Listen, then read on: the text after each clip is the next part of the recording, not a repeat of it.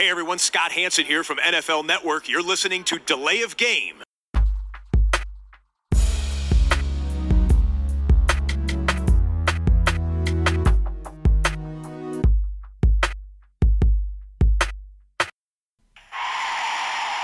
of game. Offense. Five yard penalty. Repeat down. Repeat down. Repeat down. Repeat down. Später als gedacht, aber dann doch noch in dieser Woche Episode 91 von Delay of Game, dem Football-Podcast. Dazu erst einmal ein herzliches Willkommen von unserer Seite. Man hört es unschwer an meiner Stimme. Die hört sich nicht ganz so an wie sonst, aber äh, für den Podcast soll es am Mittwochabend hier jetzt doch reichen. Ich begrüße ganz herzlich den Christian. Hallo. Ja, der Christian war äh, Gott sei Dank sehr flexibel, was diese Woche anbelangt. Der hätte Dienstag gekonnt, Mittwoch, Donnerstag, ja, vielleicht Donnerstag jetzt nicht mehr so, aber Versuch irgendwie mein Bestes. hätte er es eingerichtet, sodass ich hier nicht alleine sitze, ähm, wo der Max dann sowieso verhindert ist die ganze Woche. Ja, ähm, ihr habt es vielleicht bei Twitter oder bei Facebook mitbekommen. Wir mussten den Dienstag frühzeitig canceln. Ähm, ich hoffe, die Stimme hält einigermaßen durch. Äh, Wenn es ein bisschen merkwürdig klingt, ja, dann sei das bitte entschuldigt. Auch vielleicht, äh, wenn er zwischendurch mal eine leise pa also eine Pause hört, wenn es plötzlich still wird, dann habe ich mal auf die Stummtaste gedrückt, um äh, zu husten. Ja. Wird gehen, Tobi. Wird, Wird gehen. irgendwie gehen. Ja, äh, die Saison läuft, Christian. Aber wir Ja. haben, äh, bevor wir in völlig wirre Headlines zum Teil ja auch, also die erste ist ja schon wieder völlig wirr, einsteigen, müssen wir natürlich die Bierfrage klären. Ja, Eichhof, äh, ein Lager aus der Schweiz, hast du mitgebracht. Aus äh, Luzern, 1834. Äh, Das so lange gibt es das ja doch schon. klingt Sehr gut. schön. Ja, ich habe ein, äh, ein helles aus der Schweiz, Anker aus äh, dem schönen Rheinfelden. Ähm, ich war in beiden Orten jetzt nicht während der Woche, aber Prost. ich habe zumindest das Bier von da mitgebracht. Das sind Dosen, wie man unschwer hören konnte oder auch nicht hören konnte, Genau, weil es jetzt kein Klirren gab. Ja, äh, Woche 1 liegt hinter uns, aber bevor wir so auf das Sportliche gehen, müssen wir mal wieder Das war Wahnsinn. auf unseren äh, speziellen Spezi Antonio Brown eingehen. Die Saga um den Wide Receiver entwickelt sich nämlich irgendwie zu einer never, never-ending Story. Ich habe jetzt schon das Gefühl, die komplette 100. NFL-Saison wird von diesem Typen dominiert. Ja. Ähm, nur auf dem Platz bisher nicht. Äh, also erst erzwingt er seine Entlassung bei den Raiders, dann sichern sich die Patriots die Dienste des Wide Receivers. Nun gibt es neuen Ärger. Brown wird sexuelle Belästigung, Schrägstrich Vergewaltigung vorgeworfen. Ja, Vergewaltigung wirklich, ja. Ähm, ich glaube, wir müssen das ein bisschen differenziert betrachten. Meine Frage wäre aber, äh, wie geht das alles weiter? Und äh, wenn wir den Brown aufgearbeitet haben, müssen wir natürlich auch über den Auftaktsieg der Patriots gegen die Steelers sprechen. Genau, ich fange mal an. Also es ging ja, ähm, wir hatten ja schon darüber gesprochen gehabt, was er alles äh, an Aktionen hatte mit dem Helm und mit den äh, gefrorenen Füßen und hin und her. Und es ist dann eskaliert nochmal Ende letzter Woche und am, am, am Samstag dann. Und ähm, er hat sich ja mit dem äh, Manager der, der Raiders fast geprügelt und hat Mike dann Mayock, ja. äh, ging es darum, dass er seine Garantien äh, gestrichen bekommt und dann äh, hat er äh, ja, im Prinzip gesagt, er möchte entlassen werden und die Raiders haben ihn entlassen und er ist quasi kurzzeitig später sofort bei den Patriots unterschrieben und äh, da war schon die Frage, äh, ist das irgendwo auch vielleicht ein abgekanzeltes Spiel gewesen? Wollte er entlassen? Dann hat er diese ganzen verrückten Sachen auch gemacht, um rauszukommen bei den Raiders, weil er gemerkt hat, da geht nichts die Saison und dann bei einem Spitzenteam unterschrieben haben. Er hat natürlich eine Menge Geld, erstmal ähm, in den Wind schreiben müssen. Auf der anderen Seite hat er bei den Patriots dann auch einen lukrativen Vertrag unterschrieben. Ich glaube 9 Millionen Signing-Bonus und er kann äh, 15 verdienen oder Ja. sowas im Jahr. Oder es gibt noch eine. Option, glaube ich, für Option für 2020. 2020 mit Ja. 20 Millionen. Also da ähm, hat er einen sehr guten Vertrag äh, bekommen und vor allen Dingen auch nicht mit den anderen Teams verhandelt. Waren sicherlich einige interessiert, aber sofort Patriots. Interessante Sache zumindest. Das Ich habe gehört von den. Seahawks-Vertretern, dass sie da mal vorgefühlt haben, aber schnell gemerkt haben, das geht nicht. Ja, also da, das war schon äh, komplett irre und äh, die Patriots haben also den äh, zu ihrem starken Kader äh, Anthony Brown dazu bekommen, sind sofort auch Super Bowl Favorit nochmal von den Quoten in Vegas äh, nach oben gekommen. Dann äh, haben sie gegen die Steelers gespielt und dominiert. Äh, schon auch, auch ohne, Ohne Brown, Brown. ja. Das heißt, da wird man auch noch, können wir gleich nochmal drüber sprechen. Und jetzt äh, ist auch noch äh, dazugekommen, wieder was Neues. Äh, es gibt die Anschuldigung, ähm, Zivilklage ist gegen ihn eingereicht worden, ähm, dass eine äh, Trainerin, die er engagiert hat als äh, Personal Trainerin, 2017. 2017, äh, dass da es Vorfälle gab, erstmal von äh, Küssen, was nicht gewollt war, von äh, Masturbieren vor ihr heim oder hinter ihrem Rücken äh, und solchen Sachen und dann als, ähm, als schlimmster Vorwurf und, und äh, ähm, schlimmste Tat dann in 2018 eine Vergewaltigung wirklich. Und das ist natürlich, ja, das sind krasse Vorwürfe und es ist natürlich äh, schwierig. Also ich habe überlegt, erstmal, ich würde es ihm nach allem, was da passiert ist in letzter Zeit tatsächlich irgendwie zutrauen. Äh, Ja. äh, Das ist, es ist, man hat das Gefühl, es ist jemand, der irgendwo durchgedreht ist und vielleicht auch so eine Machtposition, die er dann gegenüber einer Angestellten in dem Fall hat, vielleicht missbraucht und hingeht und sagt, komm, äh, äh, da Gewalt gegen sie ausüben, die sie da äh, zum Sex zwingt, kann man sich irgendwo mh, vorstellen und ähm, ja, auf der anderen Seite hat man natürlich immer diese im Hinterkopf, warum kommt sowas dann äh, jetzt raus mit zwei Jahren Verzögerung, ähm, nur Zivilklage in den USA, wo jemand, der gerade sehr stark in den Medien ist, wo ist vielleicht die Überlegung, warum geht man nicht vorher zur Polizei? Ah, Ich will das der, der Frau nicht vorwerfen. Ich weiß nicht, was in jemand vorgeht, wenn er sowas erlebt hat. Ne? Das sind, aber das sind so die verschiedenen Seiten, die man da ähm, hat. Äh, sein Management hat es natürlich komplett dementiert. Ist wieder eine schwierige Sache, weil wahrscheinlich Aussage gegen Aussage äh, steht. Ich weiß nicht, wie die Beweismöglichkeiten da sind, auch nach zwei Jahren noch. Aber es ist natürlich ähm, eine, eine sehr ähm, ernste Anschuldigung und äh, auch für die Patriots natürlich jetzt schwierig. Man will natürlich eigentlich ja, mit so jemandem will man damit in Verbindung gebracht werden. Ähm, Wie geht das jetzt weiter? Wird die NFL ihn auf eine Liste setzen, ihn erstmal raushalten aus dem Sport, um zu sagen, wir müssen erstmal klären, was da vorgefallen ist? Oder wird er spielen können diese Saison? Solange es nicht geklärt ist, gilt die Unschuldsvermutung. Ja, ich, man wird sehen. Äh, Ich habe jetzt gehört, sie wird sich mit der NFL-Vertretern treffen. Ja. Kommende Ähm, Woche. kommende angeblich. Woche? Ja. Und dann wird man vielleicht auch ein Gefühl dafür kriegen, wie die NFL damit umgeht. Aber eine schwierige Sache, jemand, der so in den äh, Medien ist, so im Fokus ist jetzt auch in der NFL mit solchen wirklich, ja, extremen äh, Vorwürfen. Also man ähm, ist geschockt, ja, ich war geschockt. Äh, was, was passiert da als nächstes? Also Wahnsinn. Er hat, äh, er hat sich einiges zu Schulden kommen lassen in letzter Zeit oder hat äh, verrückt reagiert. Er hat auch eine Sache wohl äh, erstmal zu schnell gefahren, 100 km/h zu schnell. Das ist auch ein Strafverfahren gewesen. Auf der anderen Seite sind das natürlich alles Sachen, die nicht mit einer Vergewaltigung irgendwie äh, vergleichbar sind. Ne? Also so ist er noch nicht aufgefallen, dass es ähm, in, äh, in die Richtung was gab. Ich glaube, eine Sache war, die vielleicht in die Richtung geht, häusliche Gewalt. Er hat seine Ex-Frau geschubst gehabt. Ja. Da gab es so eine Geschichte. Ja, also irgendwie jemand, der vielleicht auch ähm, schon mal so zumindest die Andeutung gemacht hat, dass er ähm, ein falsches Verständnis von ähm, Gewalt und, und äh, Umgang mit anderen hat oder Umgang mit Frauen hat auch. Ja. Ja, ich würde eigentlich gerne nochmal zurückgehen, Ja, bitte. quasi das losgelöst betrachten, aber ich gehe zuerst trotzdem auf diese neuesten Anschuldigungen ein. Ja. Ähm, ich habe grundsätzlich erstmal das Gefühl, dass diese ganze 100. NFL-Saison bis jetzt von Antonio Brown dominiert wird. Einem Mann, der kaum Trainingseinheiten gemacht hat, der äh, noch kein Spiel gemacht hat. Also ich meine, es gab auch erst das eine. Aber ähm, ich frage mich einerseits auch, warum kommt das jetzt raus, zwei Jahre später? Warum ist das nicht rausgekommen oder warum gab es die Anschuldigungen nicht, als er noch in Pittsburgh war, in der Offseason, als er bei den Raiders war? Ähm, ich, ich weiß es nicht. Man, man muss immer vorsichtig sein, gerade wenn jetzt Ermittlungen laufen. Ähm, ich bin da bei dir, äh, traue ihm das zu. Ähm, es ist schrecklich, wenn wir dann hier auch über diese Spieler, diese Stars sprechen und ihnen das zutrauen. Äh, solche aber, Sachen. äh, Aber er ist, so jetzt mal was man schon gehört hat und wie er sich verhalten hat, ist er. er äh, ist, also bis zu dieser Anschuldigung hätte ich gesagt, er ist einfach ein durchgeknallter Vogel. Ähm, das beschreibt natürlich jetzt aber bei diesem Tatverdacht das nicht, nicht mit den richtigen Worten. ja. Ähm, ich bin gespannt, wie das weitergeht. Ich kann, weiß, dass die Patriots es nicht dulden werden, wenn es da irgendwie ähm, auch nur, wenn der Verdacht sich nur erhärtet, ist er weg vom Fenster. Sie entlassen ihn sofort. Und äh, dann lege ich mich fest, wird sich kein Team mehr ähm, die Dienste von Antonio Brown sichern. Ähm, bei anderen Leuten war das vielleicht was anderes. Stichwort Kareem Hunt, der in der zweiten Saisonhälfte in äh, Cleveland spielen wird dürfen. Ähm, Tyreek Hill, wo jetzt das Ermittlungsverfahren eingestellt wurde. Zeke Elliott, der eine Strafe bekommen hat.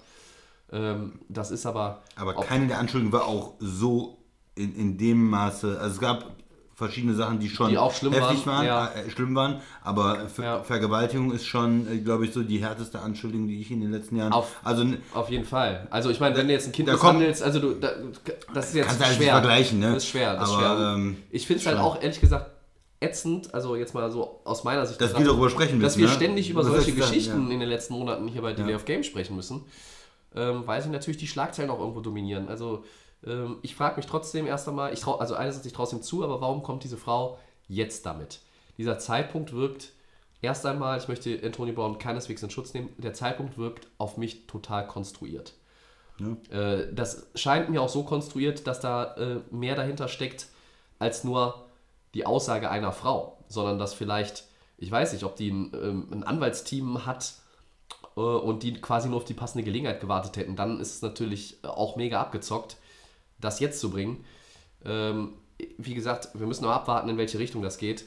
Aber wenn wir noch mal ein Stück zurückgehen und jetzt nur diese ganze Odyssee, diese Brown-Saga betrachten, bis zu diesen Anschuldigungen, beziehungsweise oder bis zu seinem Trade, äh, beziehungsweise seinem Release in Oakland und seinem Signing bei den Patriots. Das ist ein Wahnsinn, was sich da abgespielt hat. Also die Chronologie, die liest sich ja wie in einem völlig bescheuerten äh, Spielfilm. Der könnte bei Schläferz laufen. Ja? Ja. Äh, ich würde mich über die Audiokommentare von Herrn Kalkofe und wie heißt der andere noch? Ich vergesse den Namen immer. Ähm, würde ich mich ja äh, köstlich amüsieren. Ähm, die Brown-Saga, wir fassen mal zusammen. Vorstellung bei den Raiders 13. März. Äh, Auftritt im Trainingscamp mit Erfrierungen an den Füßen 25. Juli. Bis dahin äh, war er nirgendwo aufgetaucht. Du sagst, vielleicht hat er festgestellt, in Oakland gewinne ich dieses Jahr keinen Blumentopf. Wie kann er das denn wissen, wenn er nie beim Training war? Ja? Dann haben wir Juli, August äh, mal zusammengefasst. Helmet Gate, äh, brauchen wir jetzt nicht nochmal drauf eingehen. Äh, auch eine peinliche Vorstellung äh, Ja. von ihm. Ähm, du hast ihn lange verteidigt, was ich auch verstehen konnte. Ich habe ihn schon relativ früh in der, in der Offseason auch irgendwo abgestimmt und habe gesagt, dieser ganze Zirkus wird auf seine Leistungen auch, auch Einfluss nehmen. Ähm, eigentlich hat jetzt keiner von uns recht, weil wir sehen wobei, seine ähm, Leistungen ja, ja nicht. wobei ja? bei- bei dem Helm, glaube ich, habe ich nicht mehr verteidigt, weil ich auch gesagt habe, Nee, du haben, auch raus, andere ja. haben auch äh, irgendwie Ja, einen anderen hast- Helm jetzt angezogen. Du hast immer, wenn es darum ging, wir haben ja viel über den Receiver diskutiert. Ja. Ich habe ja mal mit, mit Thomas und Hopkins kam ich nur Ja. in die Ecke äh, und du kommst dann mit Julio Jones und Antonio Brown meistens. Ja. Und bei Julio Jones äh, sind ja solche Sachen äh, alle kein Thema. Der hat ja jetzt auch einen neuen fetten Vertrag. So, ähm, dann hat er eine 40.000 Dollar Strafe für unentschuldigtes Fehlen bekommen. Und dann äh, hat er dieses Foto gepostet von diesem Fine-Letter von Mayock. Ja, Dann kommen Berichte auf, dass die Raiders Brown äh, suspendieren wollen. Dann gibt es eine Strafe. Er verliert damit die äh, 215.000 Dollar. Er verliert die 29 Millionen, die garantiert waren.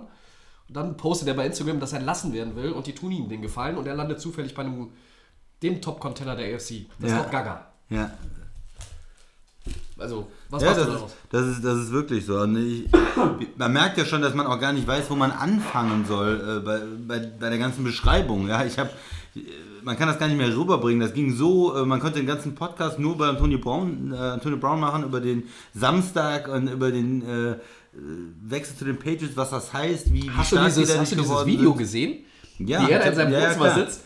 Oh, finally I'm free. Das Und war ja auch mega rumrennt äh, äh, zu seinem Pool im Garten ja rumrennt. Äh, wie er äh, auch dieses äh, Video gemacht hat äh, mit dem Anruf von Gruden.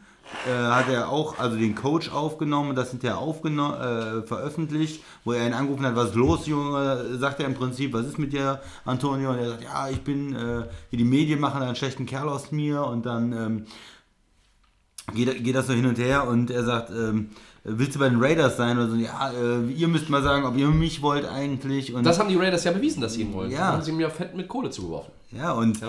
Äh, da war auch erst die Frage, äh, hat er jetzt da äh, ihn ohne sein Wissen äh, ins Video geschnitten? Dann kam aber noch, nee, der Gruden hat wohl gesagt, äh, mach mal. Also da gibt so viele verschiedene Ebenen und Sachen, die man besprechen kon könnte. Aber ja, die Frage ist jetzt, wird er überhaupt spielen diese Saison? Wird den Patriots helfen? Wenn ja, ist es eine Riesenverstärkung nochmal. Ähm, die Patriots sahen äh, komplett dominant aus gegen die Steelers. Wenn wir jetzt auf das Spiel eingehen, mal aufs Sportliche, hatten einen super Auftakt äh, zu Hause als Super Bowl Champs. Äh, die Defense sieht extrem stark aus. Die Steelers äh, waren noch irgendwie in der Preseason oder so, die haben nichts auf die Ja, Kette war gekriegt. Ähm, und New England, auch ohne Antonio Brown, Josh Gordon sieht gut aus. Ähm, Edelman sieht gut aus, Brady sah gut aus. Dossett hatte zwei Touchdowns. Dorset hatte dazu noch zwei Touchdowns. Und wenn man da noch einen, einen Brown dazu, da waren ja Witze, äh, ist er denn nur der zweite Receiver oder der dritte Receiver, weil äh, Dorset und, und Gordon so gut gespielt haben. Nein, er bringt da natürlich nochmal eine Qualität rein. Und ähm, daraufhin, die Patriots haben auch äh, Thomas zu den Jets getradet. Und äh, um da ein bisschen Platz zu machen, also die haben eigentlich jetzt eine extrem starke Offense. Und äh, auch typisch Patriots, wenn man das nochmal sagt, die haben sich wieder direkt angepasst. Die haben letztes Jahr viel mit Tight Ends gespielt, weil sie Gronk hatten. Äh, Dann auch in der zweiten Hälfte viel mit dem Lauf, mit Devlin, mit dem Fullback und so. Viele schwere Ja. Formationen. Und sofort wird jetzt, oh, wir haben wieder bessere Wide Receiver, zack, wir bauen um. Wir haben keine guten Tight Ends im Moment. Ja, dann spielen wir halt ohne Tight Ends. Also Belichick passt das natürlich sofort. Äh, den, der passt ja immer sein Spielsystem den Spielern an, die er gerade zur Verfügung hat und holt das Beste raus. Und ähm, ja, New England sah wirklich gut aus. Was war der Endstand? 33-3 oder Ja, ja, 36-3 oder sowas? Ja, es war total gegen ein, gegen ein ähm, relativ starkes Team in der AFC. Wir haben ja Pittsburgh trotz der Verluste immer noch Rodelsberger, immer noch die gute O-Line, Connor, Smith-Schuster. Also die haben ja Talent in der Offense, aber haben einfach nichts auf die Kette gekriegt. Ja, also wir- wir gehen dann auch auf so ein paar andere AFC-Teams hier heute, glaube ich, auch ein im Verlauf der Sendung, aber äh, Patriots, turmhoher Favorit in der, Ja. in der AFC. Ähm, und für mich, Woche 1 ist jetzt ein Spiel, klar, aber ähm, für mich sind sie der turmhohe Favorit auf den Titelgewinn, schon wieder. Und äh, was mich also in dieser ganzen Brown-Saga nervt, ist, Gehen wir mal davon aus, er darf spielen. Wissen wir jetzt hier und heute nicht. Dass der nach dieser ganzen Scheiße mit, Dann noch ein Super Bowl mit einem Ring belohnt ja. wird. Super Bowl Ring kriegt, ja. Möglicherweise. Also wir wissen es ja jetzt noch nicht. Nee, aber, auf die jeden Fall weit kommt, ja, in die Playoffs kommt oder so. sind ja da auf jeden Fall gegeben. Das, muss ich ganz ehrlich sagen, kotzt mich aus rein sportlicher Sicht mit am meisten an. Das kann einfach nicht wahr sein. Ja, so ein Hickhack, so eine Kacke, die der veranstaltet hat die letzten Monate, eigentlich das komplette letzte Jahr. Ähm, das geht ja schon Monate zurück. Ja, also die Reaktion von Big Ben, den, den Brown ja auch äh, über Social Media immer wieder attackiert hat in den letzten Wochen und Monaten. Ähm, was seine Reaktionen, dass diese Typen äh, AB gesigned haben, wurde er gefragt und dann äh, Bens Antwort war whatever. So, das sagt ein, einfach alles. Ich bin diesen Typen eigentlich komplett leid inzwischen und diese neuen Anschuldigungen haben jetzt auch nochmal dem Ganzen irgendwie Die Krone die Krone aufgesetzt, aufgesetzt. Ähm, und ganz ehrlich, äh, ich habe, weiß nicht, wer es, ich habe auch in Stephen A. Smith noch ein Video gesehen, ich weiß nicht, ob du es auch gesehen hast, da saß ich äh, Rex. Ryan dabei. Da habe ich mir heute Morgen angeguckt, noch im Halbschlaf, habe ich mir jetzt nicht alles gemerkt, aber der hatte auch zwei Minuten einen richtigen Rant abgezogen. Äh, über, äh, gegen AB fand ich auch richtig gut. Und ich bin ja nicht so als der große Stephen A-Fan bekannt, ehrlich gesagt. ähm, geil. aber fand ich richtig gut, was er da gesagt hat. Und äh, irgendwer hat auch, habe ich auch bei Twitter gelesen am Wochenende, ähm, Antonio Brown braucht das Spiel. Aber das Spiel braucht Antonio Brown nicht. Und das fasst es eigentlich richtig gut zusammen. ja.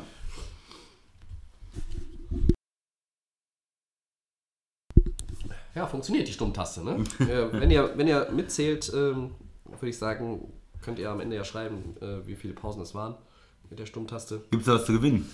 Ja, weiß ich nicht. Weiß ich nicht. Unsere Gewinnspiel, Gewinnspielsachen müssen wir uns aufheben. Vielleicht, für- vielleicht ein Bier oder so. Ein Bier, ja. Müssen wir eine Dose Bier oder eine Flasche Bier verschicken für teure Versandkosten. Kostet, kostet das Porto mehr. Äh, Okay, ich mach mal ähm, weiter. Wir gehen mal Gerne. weg von äh, Brown und den Patriots und den Ja, Steelers. Wir gehen mal äh, Monday Night. New Orleans hat gespielt gegen Houston. Das war ein richtig gutes Spiel. Die Saints bezwingen die Texans 30-28. Was nimmst du da mit, Tobi? Also das habe ich mir am äh, Dienstagmorgen auf der Couch, äh, ich feiere ja jetzt hier inzwischen äh, äh, vier bis fünf Tage schon am Stück krank und äh, habe mir das äh, Game in 40 angeguckt, beide Monday Night Games, chronologisch, also eigentlich wäre der Appetithäppchen das Oakland-Spiel gewesen, um dann den Hauptgang zu servieren, aber ich habe da so mitgedacht, habe gedacht, okay, wenn ich das erste, das zweite Spiel gucke, sehe ich vielleicht das Ergebnis vom ersten Ja, da ja, durchlaufen ja. irgendwo und habe halt nicht geguckt, wie es ausgegangen ist, äh, Play by Play geguckt und bin hier doch aus dem Sitz gegangen. Äh, das war ja, aufgesprungen, oder? das war ja, ich konnte nicht, war ich ein bisschen zu schlapp für. Aber äh, ich fasse nochmal für alle, ich meine, alle haben es wahrscheinlich äh, irgendwie mitbekommen, die uns hören. Die letzten 55 Sekunden war natürlich mega krass. New Orleans geht mit einem Field Goal in Führung. Sechs Punkte vor, 27, 21. Ich glaube, es waren 55 Sekunden noch auf der Uhr. Und dann macht Houston zwei Plays 75 Yards, ich glaube QT war es, der den Touchdown fängt. Steht 27-27. Kaimi Fairbairn verschießt den Extrapunkt. Da habe ich schon gedacht, Alter, das kann nicht wahr sein. Da kommt eine Flagge. Das Roughing the Kicker, es gibt einen Re-Kick. Fairbairn macht das Ding. Houston führt mit einem.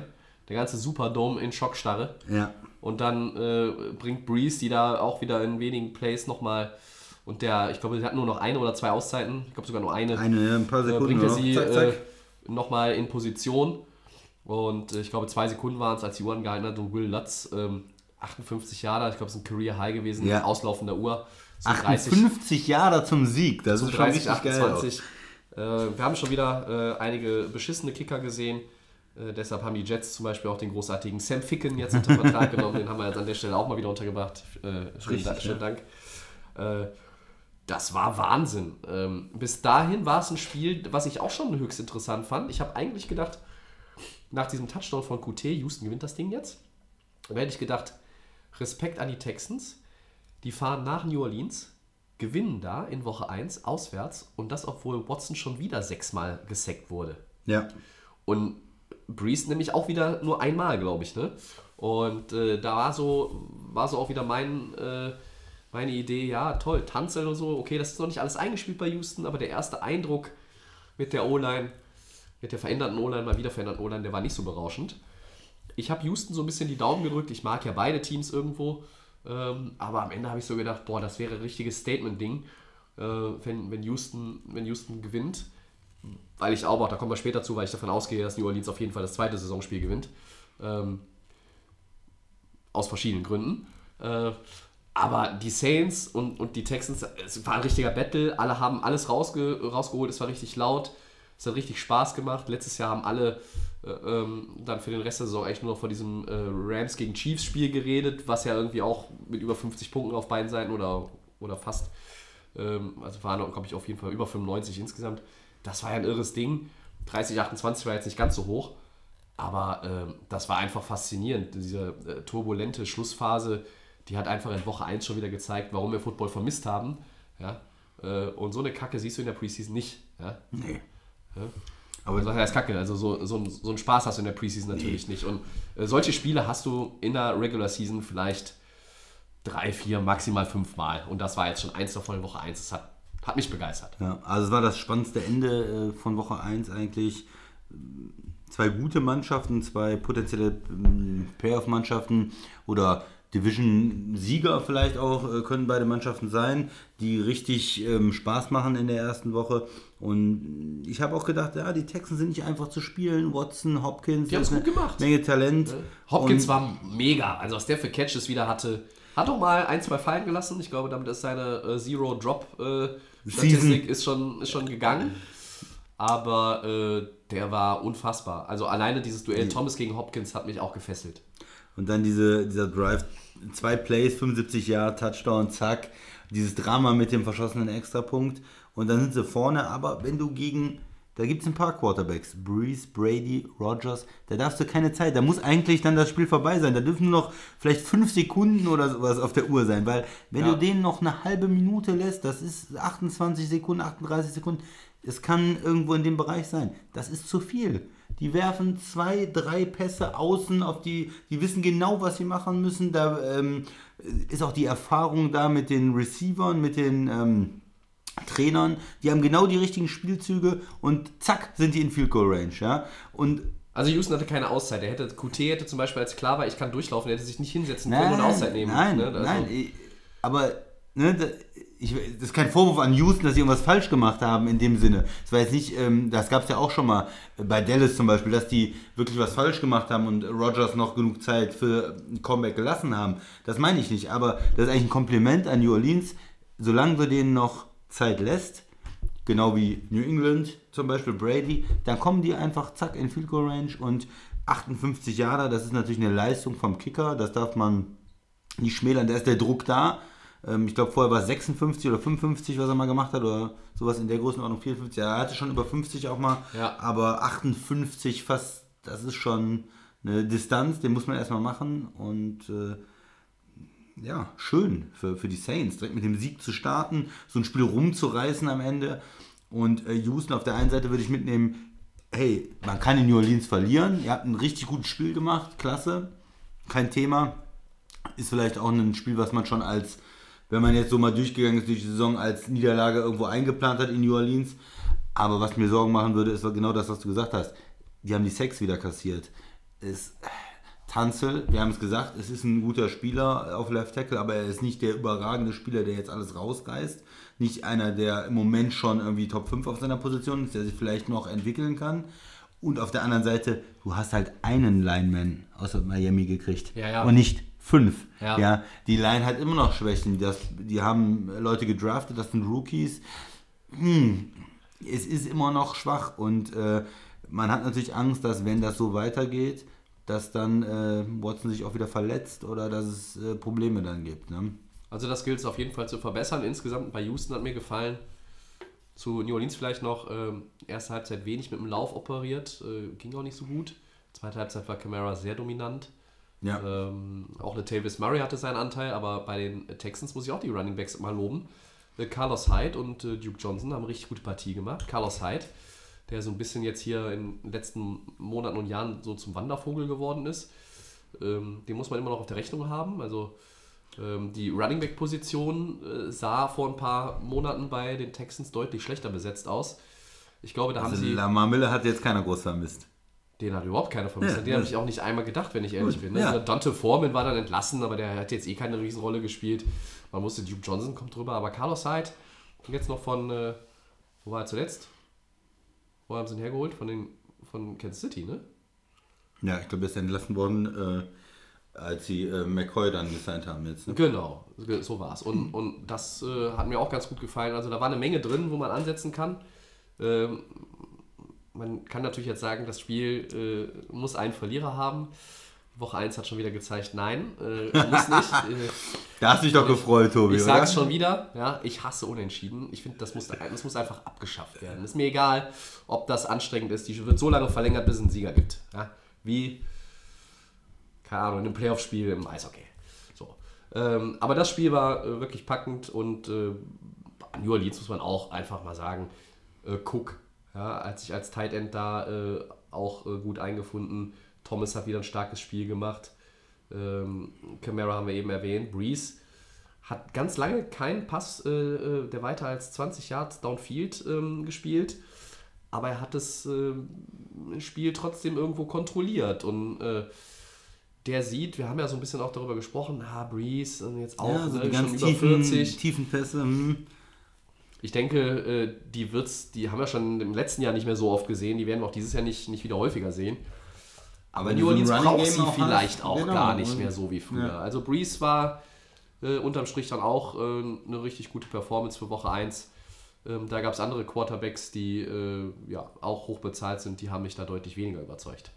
Und es gab auch Quarterbacks, die im Super Bowls gewonnen und äh, äh, haben mich noch viel weniger überzeugt als die hochbezahlten, die nicht so toll waren.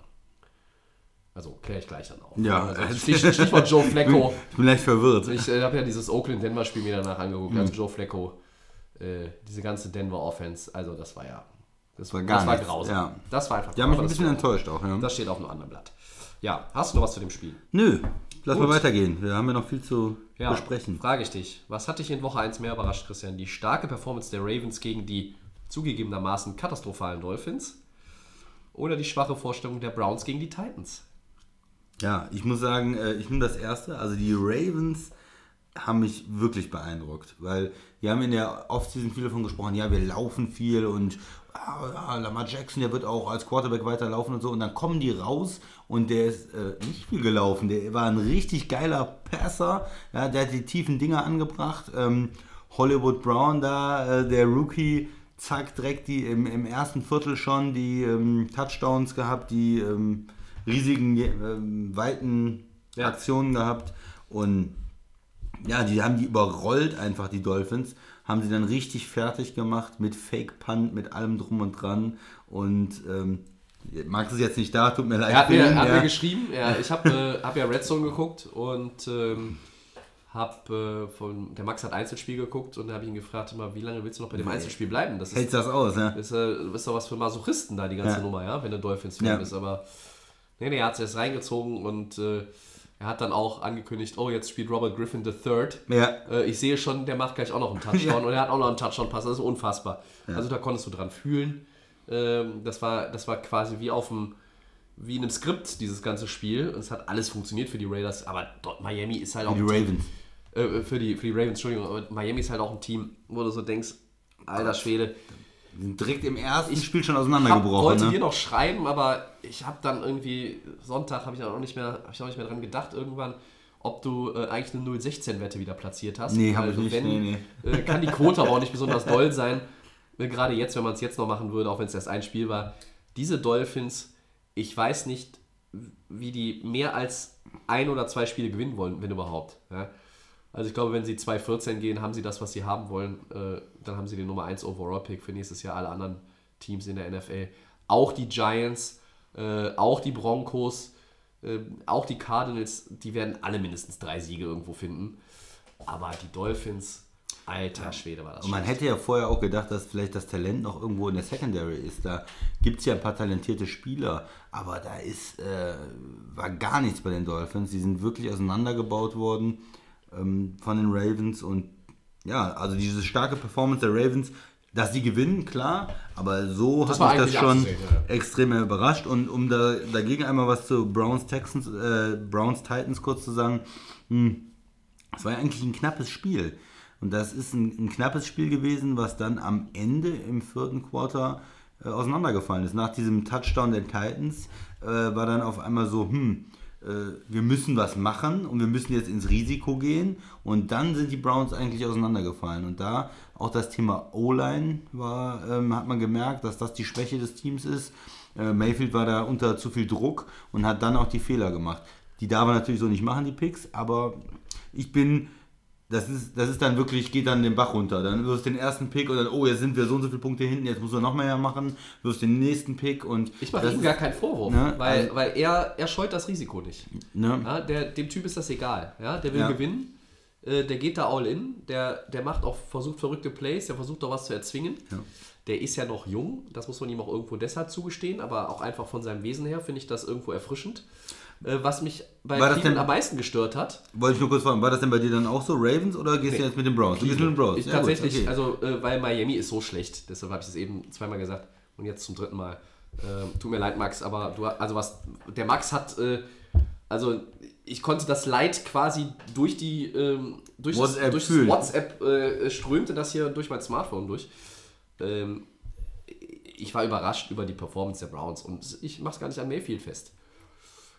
Gut. Ich glaube, dass die Browns, äh, wenn ich richtig informiert bin, fast alle Starspieler in der Offense außer Mayfield in der Offseason gar nicht gespielt haben. Null.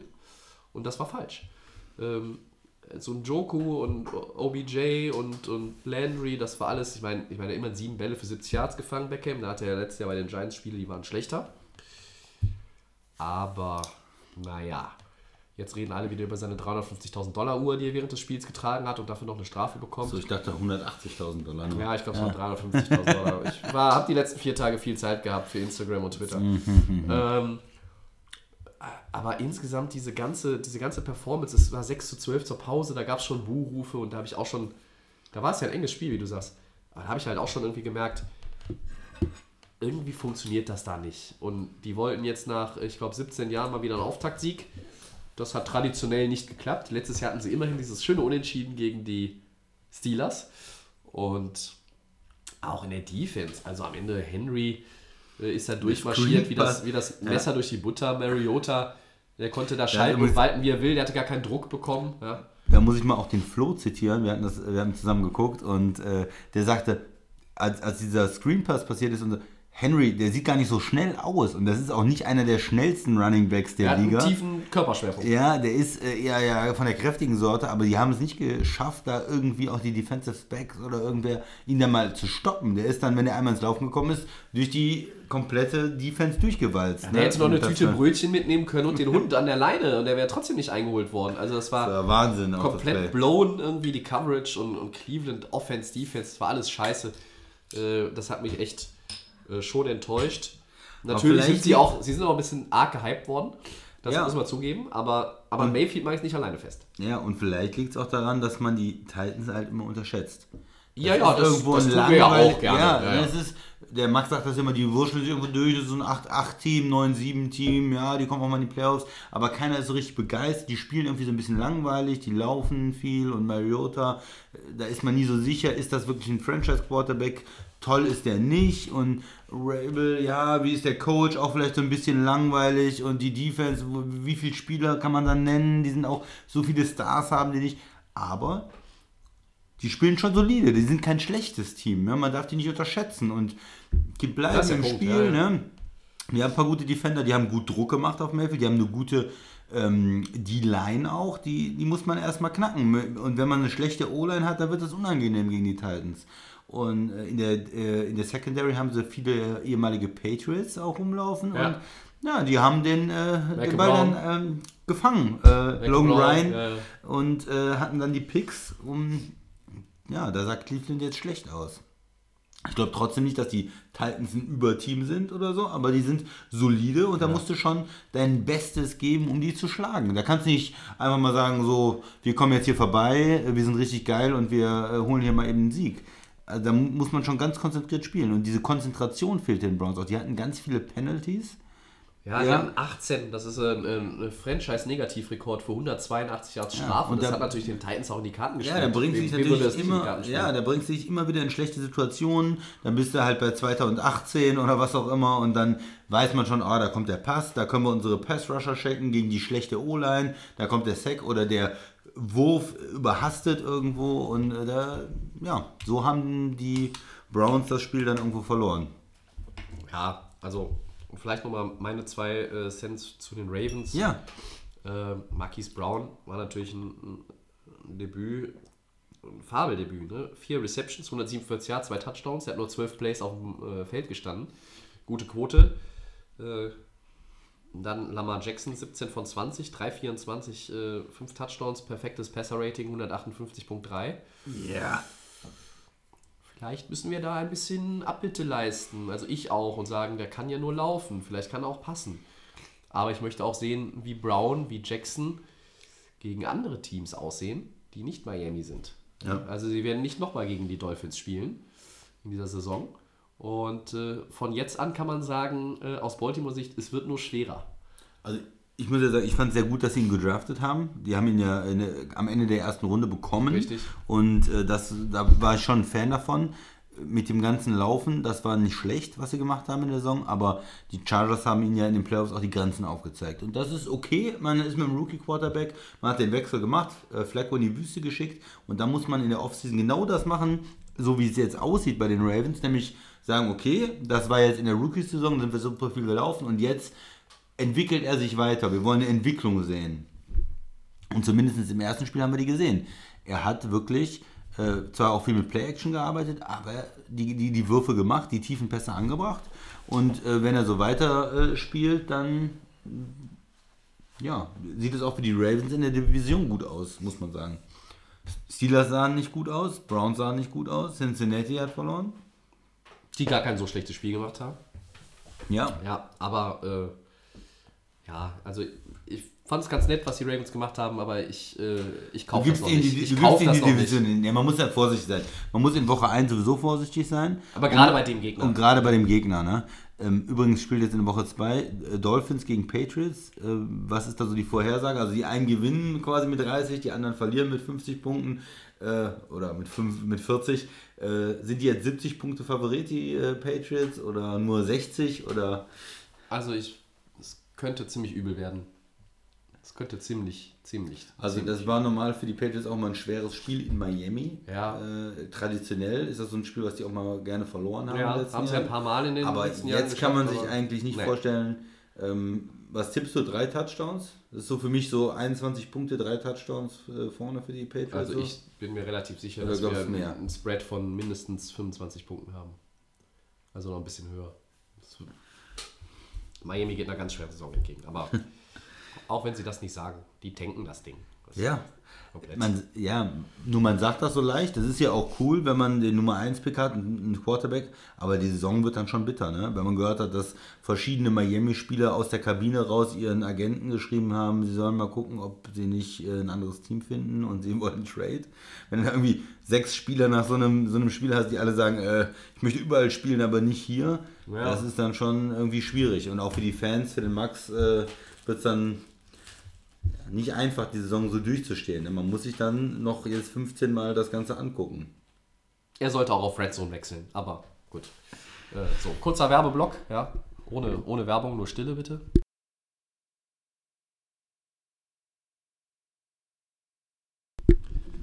So, da sind wir wieder. Perfekt. Wir gehen von Segment 2 zu Segment 3. Ja, äh, ich äh, erhole mich noch kurz und Ja. äh, lass dir den Vortritt. Ja, ich erkläre mal, was es ist. Es ist das Two-Minute-Warning wieder mal. Also zwei Minuten über weitere Themen aus Woche 1 äh, oder Woche 2 zu sprechen. Und ähm, wer möchte anfangen? Du, Tobi, jetzt erholt oder soll ich anfangen? Fang du gerne Ja, alles klar. an. Äh, Christian, dein Two-Minute-Warning startet jetzt. Ja, ich möchte ein paar positive Dinge sagen. Und zwar möchte ich anfangen mit äh, einer Mannschaft, wo ich auch immer kritisch bin. Das sind die Dallas Cowboys. Die haben einen richtig schönen Sieg geholt gegen die Giants. Das ist ein schwaches Team. Die sind nicht stark, aber da möchte ich auch sehen, dass man die wirklich weghaut. Ja, und das haben die Cowboys gemacht. Ne? Die Giants kamen raus, haben sieben Punkte gemacht am Anfang, hatten den Touchdown. Cowboys waren total unbeeindruckt. Tony, ähm, Tony Romo wollte ich schon sagen. Dak Prescott hat äh, sehr, sehr gut gespielt. Der Quarterback der äh, Cowboys. Und da lief alles zusammen. Zeke Elliott war gut, ähm, die Receiver waren gut, die O-Line war gut. Äh, ein schlechtes Team, die Giants, aber man hat die ganz klar in die Schranken gewiesen und ich war ja nicht so überzeugt von Dallas, aber mit dem Spiel sind sie bei mir ein bisschen in meinem persönlichen Power Ranking sozusagen ein bisschen nach oben gerückt. Ähm, und äh, das zweite Team, über das ich sprechen möchte, ist auch in der NFC East. Das sind die Eagles. Das, äh, die haben gegen Washington gespielt. Und da möchte ich den Coach loben, äh, Doug Peterson. Erste Halbzeit, Washington spielt extrem gut. Die äh, Eagles sind mit dem Rücken zur Wand sozusagen, äh, liegen zurück. Äh, es, ist, es läuft überhaupt nicht im Auftakt. Und das ist so ein Spiel, was du dann auf einmal verlierst gegen deinen Divisionsrivalen und dann steht die Saison schon unter einem schlechten Stern. Und Halbzeitansprache muss extrem gut gewesen sein, weil die Eagles kommen raus und drehen das Ganze in der zweiten Halbzeit. Die zeigen, ja, okay, wir haben schlecht gespielt in der ersten Halbzeit, aber wir haben es verstanden, wir wissen, woran es liegt und haben dann äh, Washington, sie sind ja eigentlich das stärkere Team auf dem Papier, sie haben den stärkeren Kader, einen besseren Quarterback äh, und haben das dann in der zweiten Halbzeit rübergebracht und haben das Ganze gedreht, ähm, haben Washington bezwungen, haben jetzt ihren ersten Sieg und sind da auch mit den Cowboys auf einem Niveau und da möchte ich den Eagles äh, gratulieren, dass sie mich da ähm, nach diesem Schwächeanfall in der ersten Halbzeit doch äh, überzeugt haben in der zweiten Halbzeit und weiter vielleicht zu den besseren Teams in der NFC gehören. Ja, wunderbar. Äh, Zwei Minuten am Stück geredet. ja, ähm, hast du gute Punkte angebracht. Ähm, ich habe auch überlegt, ob ich jetzt vielleicht so ein bisschen in meinem Two-Minute-Warning mal auf das ganze Schlechte eingehe, was mir aufgefallen ist. Ja. Aber ich würde es ein bisschen splitten wollen, Ja, glaube ich. okay. Ähm, Das ist der Halten.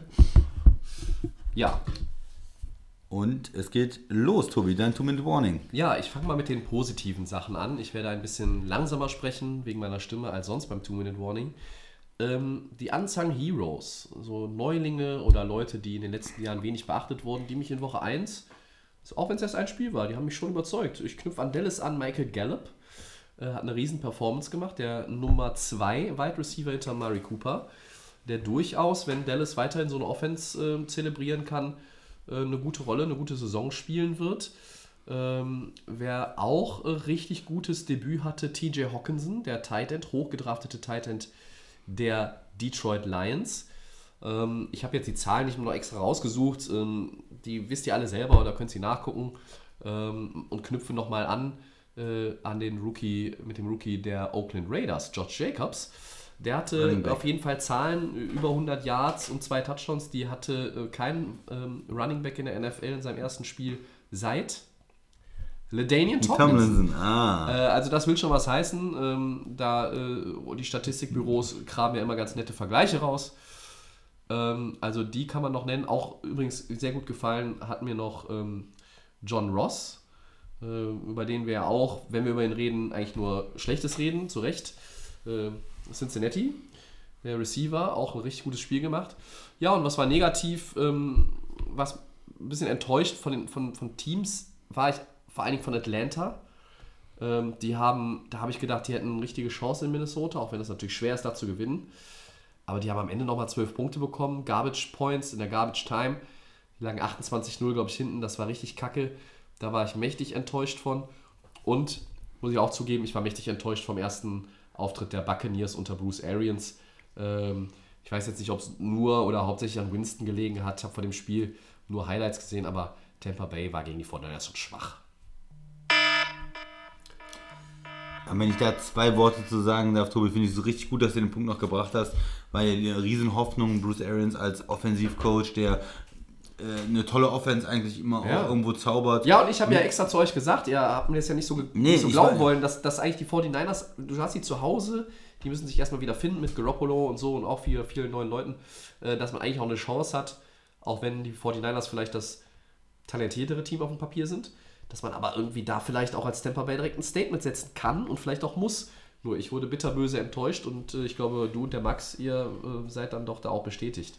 Ja, Mr. Ähm, Winston, der hat drei Picks geworfen. Ja, stimmt. Und zwei Pick Six. Ja, stimmt. Ja, Das ich, heißt, dachte, ich dachte, es wären, wären zwei gewesen, aber es Ja, waren es, drei. es waren drei. Und das ist natürlich das, wenn du in so einer Offense spielst, die auch Risiko geht. Und das, das ist natürlich cool. Ich mag so Offense, ne? die, viel werfen und auch tiefe Pässe und Risiko gehen. Nur wenn du einen Quarterback hast, der schon sowieso ähm, viele Turnover produziert und der in den letzten Jahren, wenn man das Problem war, Entscheidungen zu treffen und ähm, Turnover zu vermeiden. Es war ja nie so, dass der nicht für 300 Yards werfen kann. Das kann er jede Woche. Aber er wirft halt auch die drei Picks dazu. Und so sieht das dann halt auf. Dann hat man halt äh, zwei Pick Six und wie willst du in einem Spiel gewinnen, wenn du schon äh, 14 Punkte mit deiner Offense dem Gegner schenkst? Die 49ers waren eigentlich nicht gut. Äh, Garoppolo Aber haben auch nicht 31 so toll. Punkte gemacht auswärts. aber, Ja, aber du kriegst natürlich dadurch einen riesen Boost, wenn dein Gegner West Coast Team an der Ostküste, das Ja. ist immer schwer für West Coast Teams normalerweise und das war für die ein gefundenes Fressen. ein, ein, ein, ein äh, Pick Six, das war von ähm, Sherman auch, der sich totgelacht hat und an der Seitenlinie langgelaufen ist. Also das äh, war eine richtige Ernüchterung, glaube ich, für die äh, Buccaneers-Fans. Ja, wo man das Gefühl hat, hm, wie soll das mit dem Quarterback dann in dem System äh, laufen? Werden das dann äh, 50 Picks diese Saison oder so Ja. oder, oder 45? Also das, äh, ich bin, bin gespannt. Wir fragen mal nach bei Bruce Arians und bei Nick Carter. Der hat da ein bisschen Insight. Vielleicht kann er uns auch sagen. Ja, vielleicht äh, traden sie für äh, Fitzmagic. Der in Miami wollen sie vielleicht mit Rosen gehen für den Tankjob und äh, der wäre vielleicht der bessere Quarterback in Tampa. Ja, haben wir auch schon beide gesehen bei Miami, ne? Ja. Ähm, ja gut, Two-Minute Warning, das soll es gewesen sein. Es gab sicherlich noch ganz, ganz viel mehr. Aber ähm, ja, wir müssen halt hier selektieren. Ja, mit den, äh, mit den äh, Sachen, die jetzt dazu noch passiert sind und den ganzen Spielen. Kann- ja, auch alleine dieses ganze dieses äh, Brown-Thema frisst zu viel Zeit. Ja, äh, Colts gegen Chargers war auch ein interessantes Spiel Ja. zum Beispiel. Wir haben äh, nicht über äh, Arizona gegen Detroit gespielt, die unentschieden gespielt haben, wo man auch sagen kann, Detroit, wie könnte das eigentlich noch irgendwie abgeben? Die ärgern sich natürlich auch und beißen sich in den Arsch. Arizona, ähm, die kommen zurück und dann ist so ein Unentschieden immer irgendwie netter. Ne? Wenn man zurückkommt und sich dann noch ein Unentschieden holt, dann sagt man, ja, zumindest haben wir am Ende besser gespielt. Ja, ja. Ähm, nur so zwei Spiele, die einfach nur mal um die reinzuwerfen. Ja, Aber gut, absolut. gehen wir auf Woche 2, Tobi. Ja, äh. Leg du mal los. Ja, ich, gut. Also Segment 4, Woche 2. Äh, Rams, deine Rams gegen die Saints. Äh, beide haben ihr erstes Spiel gewonnen. Wer ist äh, Favorit in dem Spiel und wie viel NFC Championship Game Revanche steckt noch in dem Duell? Ja, da steckt natürlich eine ganze Menge drin. Ähm, da muss man, glaube ich, gar nicht groß drüber diskutieren. Ähm, der Blown Call, die PI, ähm, die Saints haben das nicht vergessen. Für die Rams ist natürlich in dem Matchup erstmal das Positive, dass sie nicht im Superdome spielen. Äh, weil ich glaube, da ja. wird, auch, auch wenn die Rams ja letztlich nichts dafür konnten, sondern es waren ja die Schiedsrichter. Ähm, ich glaube, da Wäre eine aggressive Stimmung, so ja, ne? eine schwierige ich, Stimmung. Ich glaube auch, ich wollte auch das Wort Aggression so ein bisschen verwenden, äh, das sich eigentlich aber auch nur beim amerikanischen Sportpublikum meistens ja in Lautstärke widerspiegelt. Und ich glaube, das wäre noch mal schwieriger gewesen als im Januar, als sie da gewonnen haben. Äh, Deshalb ist dann unheimlich viel drin. Ähm, die Saints werden darauf brennen. Das ist für die ein ganz, ganz, ganz, ganz wichtiges Spiel. Sie haben das erste Spiel gewonnen, beide Mannschaften. Und mit die Saints haben wir eben schon geredet. Zu den Rams, die haben 30-27 in Carolina gewonnen. Das war okay. Ein Sieg ist ein Sieg. Todd Gurley sah ganz gut aus. Ich glaube, er hatte 15 Touches, über 100 Scrimmage Yards, hat am Ende vor allen Dingen auch das, das Game so ein bisschen geeist mit zwei guten Runs. Aber sie haben es tatsächlich im Backfield gesplittet mit äh, Malcolm Brown, der auch Touchdowns hatte. Ähm, ich glaube, Henderson, der Rookie, kam am Ende noch mal so für ein paar Plays drauf. Aber insgesamt, die Defense der Rams hat mich überhaupt nicht überzeugt. Die Special Teams waren schlampig. Äh, Goff hat nicht so diesen Rhythmus gehabt, den wir äh, äh, letztes Jahr in der äh, Regular Season am Anfang von ihm gesehen haben. Ähm, deshalb waren die Receiver jetzt auch nicht so alle gut eingebunden, was man sofort wieder gesehen hat, weil die beiden einfach auch eine mega Chemie haben, ist äh, Goff zu Cooper Cup. Ja, Cooper Cup, ja. Das funktioniert blind, da kann Goff einen Scheißtag haben, aber bei Cup funktioniert es. Äh, bei, das liegt natürlich auch daran, er ist als Slot-Receiver, das sind dann die kürzeren Routen und er macht dann halt viel Yards after Catch. Bei Woods und bei Cooks war es eher durchwachsen, fand ich. Ähm, und da muss ich ganz ehrlich sagen, Goff war nicht so überzeugend. Wie gesagt, Special Teams mit Hacker da, der geblockte Punt. Ähm, ich fand tatsächlich Todd Gurley noch den besten Ram zusammen mit Cooper Cup. Äh, Littleton, der hat noch eine Interception Ja. gehabt. Ich glaube 14 Tackles, der war stark. Aaron Donald hat überhaupt nicht stattgefunden. Ähm, Eric Weddle ist ausgeschieden mit einer ganz hässlichen Platzwunde. Das sah, äh, sah ein bisschen war, aus ja. wie in einem Horrorfilm, in einem schlechten. Äh, also ich war äh, am Ende einfach nur froh, dass die Rams das Spiel gewonnen haben. Ich war nicht überzeugt von der Performance. Ähm, ich weiß, Carolina, das gewinnst du nicht im Vorbeigehen, aber ich fand es nicht gut und mein Favorit sind, auch wenn es in LA ist, die Saints.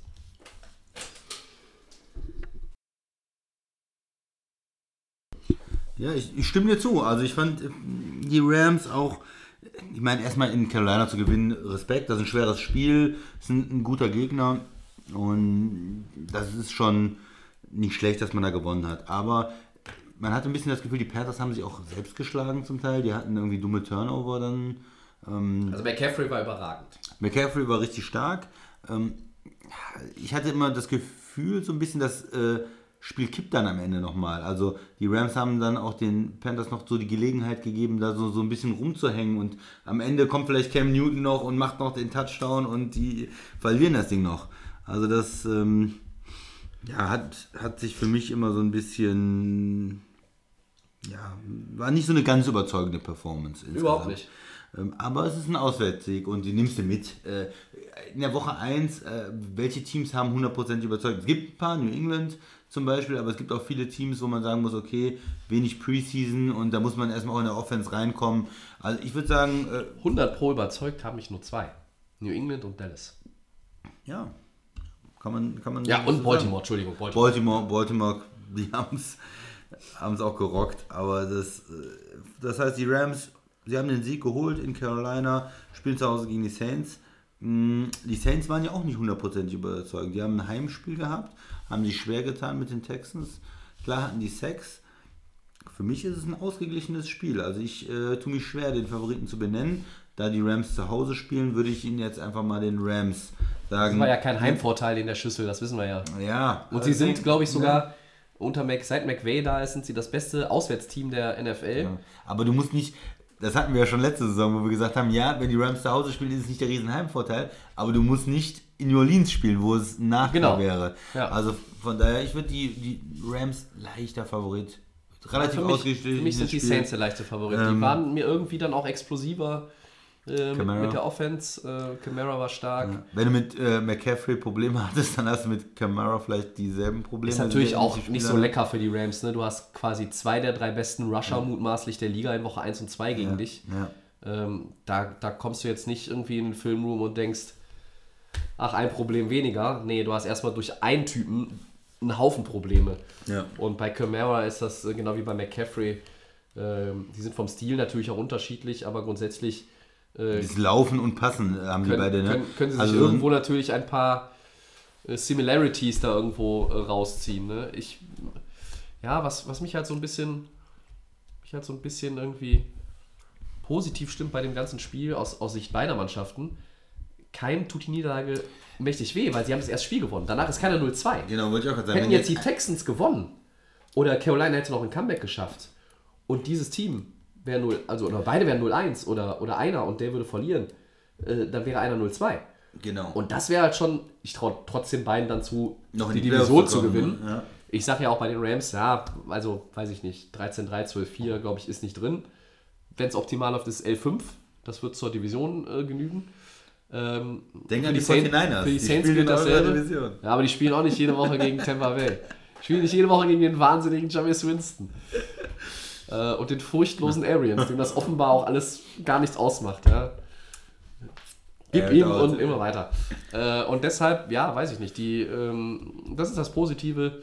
Ähm, klar, äh, Milan, ne, äh, tut mir leid, äh, ich halte es jetzt hier natürlich mit den Rams, aber ähm, das, das Gute ist natürlich aus, aus Sicht beider Mannschaften, äh, wenn es schlecht läuft, bist du 1-1 und, und nicht, und nicht Aber ja, eins nicht der, der, der Top-Spiele, ne? Also da äh, sind es bei Mannschaften, die letztes Jahr in den Playoffs waren, die nicht ähm, Substanz verloren haben. Großartig, ja, den einen oder anderen Spieler, aber grundsätzlich im Grundgerüst, Top-Spieler sind weiter da, die Offenses sind weiter haben da. so, so ein paar, beide haben ja so ein bisschen, ich fand auch die, die Moves so ein bisschen ähnlich, ne? Also beide haben so ein bisschen bisschen so Key umgestellt. ja. Pieces noch dazugeholt. Die Rams noch wieder, wieder mal die Erfahrungskarte mit Weddle, mit Matthews.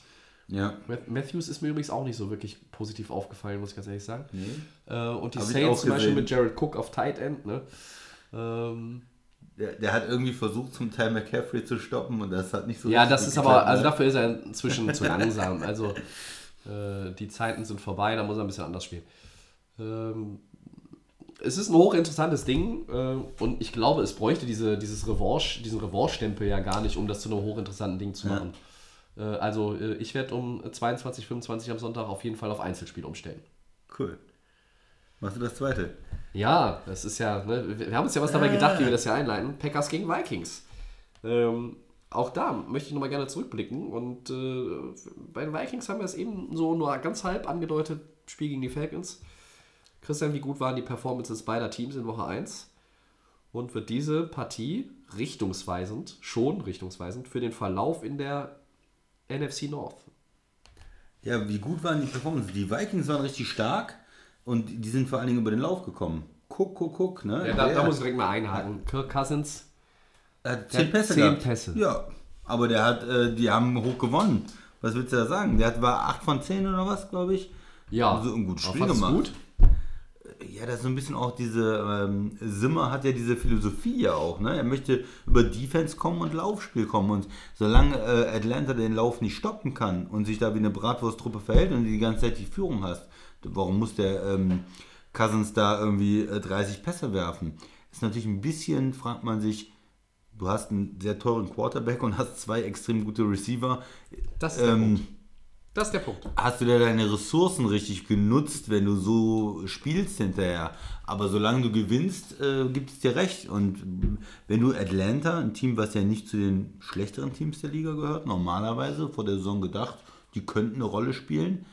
Wenn Ich habe ihnen so viel zugetraut am Sonntag und die waren so scheiße. ja, wenn du die komplett in die Schranken weist, die Defense dominiert Atlanta komplett, Ja. dominiert die O-Line komplett und äh, auf der anderen Seite deine Offense läuft einfach über die drüber und du musst gar nicht so viel machen als Quarterback. Warum nicht? Ja, Warum nicht, ja. sage ich da. David Cook Ähm, war stark. Ja. und äh, die Vikings haben also einen äh, sehr, sehr guten Heimsieg gehabt. Die Packers äh, an dem äh, Donnerstag schon, an dem ersten Spiel, haben in Chicago gewonnen. Das äh, ist ein schweres Auswärtsspiel in Chicago und das war eine Defensivschlacht. 10-3 gewonnen. Da hat vor allen Dingen die Defense eine gute Leistung gebracht. Tu, äh, Mitch Trubisky, äh, Tu- Tuwitzki, wie ich den äh, Weihnachtsmann Quarterback, den äh, Chicago da hat, von dem ich ja nicht viel halte, ähm, ja, der hat auch. Äh, Ich glaube aber, dass, dass das schon fast seine schlechteste Performance der ganzen Saison ist. Also ich glaube, Meinst du, glaubst noch den, an ihn? Von den 15 Spielen, die Chicago noch macht, wird Trubisky, sage ich mal, mindestens 12 oder 13 Mal besser spielen als gegen die Packers. Viel schlechter kann es ja gar nicht mehr werden. Das lag aber auch an der Defense. Ich mag diese Packers-Defense, die neue. Ja, Fett Kohle investiert, gute Leute geholt, wohl überlegt auch. Also jetzt nicht hier irgendwie, ah, da ist hier der eine Spieler. CJ Mosley, der will 84 Millionen Dollar. nee, dann nehmen wir doch hier äh, den äh, Zedarius Smith und dann nehmen wir den Amos da hinten und dann machen wir das. Wir gucken, dass das irgendwie so ein bisschen sinnvoll ist. Chicagos Offense ist jetzt nicht überragend, Christian, wissen wir alle, aber äh, in Chicago nur drei Punkte kassieren im Opener. Das ist Monster. Das war gut. Und noch geiler ist eigentlich aus Packers Sicht: 166 Pass-Yards, 47 Rush-Yards und damit gewinnst du das Spiel. Ja. Das ist stark. Ja, gut, aber die, o die Offense konnte nicht viel. Gut, Chicago ist auch stark, aber Minnesota ist auch stark. Dafür spielt es zu Hause. Ich, Ich hab's, seh- mir, hab's mir in der Schweiz angeguckt und hab dann so die ersten Drives der Packers gesehen. Gott. Und dann habe ich so gedacht, ah, also irgendwie dieses Rush Rogers, für null, Rogers Rush für null Ding, und das ist nicht gut. Zack, zack, zack. Und plötzlich lief das. Ja, er hat dann irgendwie, dann, dann war dieser eine Der Drive. Tief, der tiefe Pass. Ja, und dann lief das äh, so, als wäre das jetzt nicht hier die Nummer 1 Defense äh, schlechthin aus der, aus der NFL. Und das fand ich dann schon gut. Ähm, ich hatte dann irgendwie auch so ein bisschen phasenweise das Gefühl, dass die Packers jetzt ein bisschen mehr Puffer auf, aufs Scoreboard bringen, dass sie vielleicht nochmal einen Touchdown machen. Und ich glaube, zwei Touchdowns gegen eine relativ gute Defense, da weiß man bei Trubisky, äh, das wird er normalerweise nicht drehen. Äh, der kam nicht, weil auch die Bears natürlich gut gespielt haben. Also sie haben die Packers Offense zu 213 Total Yards gehalten. Das ist auch Front sehr stark, respektabel. Das ist sehr respektabel. Chicago. Wenn, wenn du denkst, du kennst die alle, ähm, also du, du Ja. hast die im Griff mit dem Mac, mit dem äh, Goldman da und mit dem ähm, Hicks äh, auch. Ja, ja, und dann kommt dann Roquan Smith noch aus der zweiten Linie und so weiter. Also das war schon, das war ein hochinteressantes Spiel. Ähm, äh, ne? Viele Leute haben ja so- zum Beispiel geschimpft über den Super Bowl. Der hatte auch nicht viele Punkte. Das hatte jetzt auch nicht viele Punkte. Das Ja, war irgendwo ein besseres Spiel natürlich, ja. aber es, so, solche Sachen können ja auch interessant sein. Und äh, Vor allen Dingen, da kommt der Pick äh, dann in der entscheidenden Situation, Ja. äh, wo der Amos, der Safety, der vorher in Chicago gespielt Ja, hat, das war wie Pick gemalt. holt, ne? Das war wie gemalt. Das war natürlich stark. Ich, ich nehme den Sieg mit. Also die Offense, da lief noch nicht so viel zusammen, aber ähm, klar, die Defense war gut und ich nehme nehm den Sieg mit. Aber in Chicago würde ich mir halt äh, Sorgen machen über den Quarterback. Du willst ja eigentlich dann, äh, der ist in seinem dritten Jahr, da willst du ein bisschen Entwicklung sehen und der hat doch irgendwo schlecht gespielt, für meine, meine Begriffe. Und also, er könnte das Problem sein, was die Bears da einfach zurückhält, irgendwo ja, ihr Potenzial und, und diese geile Defense auch zu nutzen. Du musst natürlich irgendwie was aufs Board bringen mit der Offense, damit du die Defense A zeitlich entlastest und den jetzt auch nicht immer den Druck aufbürdest aus, aus Bears Sicht, dass du, dass du drei Turnover holen musst, um die Chance hast, das Spiel zu gewinnen. Du Ne? spielst zu Hause, du spielst im Opener, da musst du da mal irgendwie, auch, auch wenn die Packers Defense besser ist, aber mit drei Punkte. Ich bin mal gespannt, wie sie, sie spielen als nächstes in Denver, Chicago. Ja. Ähm, das ist nicht leicht. Die haben auch was gut zu machen. Die haben was, Die haben gut was zu machen. gut zu machen. Die haben eigentlich auch gute Spieler in der Defense mit, mit Von Miller zum Aber Beispiel. da könnte ich jetzt mal einhaken bei der Gelegenheit. Danke für die Vorlage. Also, wenn Joe Flacco so spielt wie gegen die Raiders, ja. dann ist es ein W für Chicago. Ja, die Defense frisst den. Also die Raiders Defense war ja schon ganz ordentlich. ja. Aber die Chicago Defense, die hat Star Power. Und die wird Fall. den Flacco aber mal richtig auseinanderbauen. ja. Äh, bei, bei Chicago, beim Quarterback, ja, das war, das war schlecht. Ich glaube, wenn du Trubisky in das McVay-System stellst, zum Beispiel, Mhm. oder auch bei anderen, aber ich vergleiche das jetzt gerne mal damit, sieht der sowieso viel besser aus. Ja, aber Wenn Nagy du- wenn ist du- ja auch ein guter Coach eigentlich, oder? Ja, aber der ist ja nicht so, vielleicht ist er nicht so der offensive-minded äh, äh, Guru. Ähm, der ist ja nun mal McVay und ich weiß nicht, zum Beispiel, ich fand auch das Debüt, können wir jetzt auch noch mal kurz erwähnen, hier am Rande von äh, Zach Taylor mit Cincinnati gar nicht schlecht. In Seattle waren Das, die gut. Die Ja. waren irgendwo, hatten sie die Chance, sie waren dran, waren drin in dem Spiel. Äh, da hat man auch gesehen, da ist auch diese McVay-Connection. Ähm, und bei Nagy, ja, der ist ein guter Coach. Ich fand den letztes Jahr beeindruckend. Er ist ja auch Coach of the Year, richtig? Könnte durchaus sein mit Chicago, mit der Saison. Ist er das? Ich bin gerade nicht sicher. Doch, ne? Ist er. Sagen wir mal, ja. Ähm, ja, also bei Chicago, ich möchte jetzt noch nicht den Stab über sie brechen. Äh, ich glaube, in Denver werden sie gewinnen und dann haben die noch nicht viel verloren. Ja, und vielleicht äh, Packers Vikings abzuschließen. Also ich glaube, das ist ein relativ ausgeglichenes Spiel. Man konnte jetzt aus den beiden äh, Spielen nicht so mitnehmen, dass ein Team der absolute Favorit ist.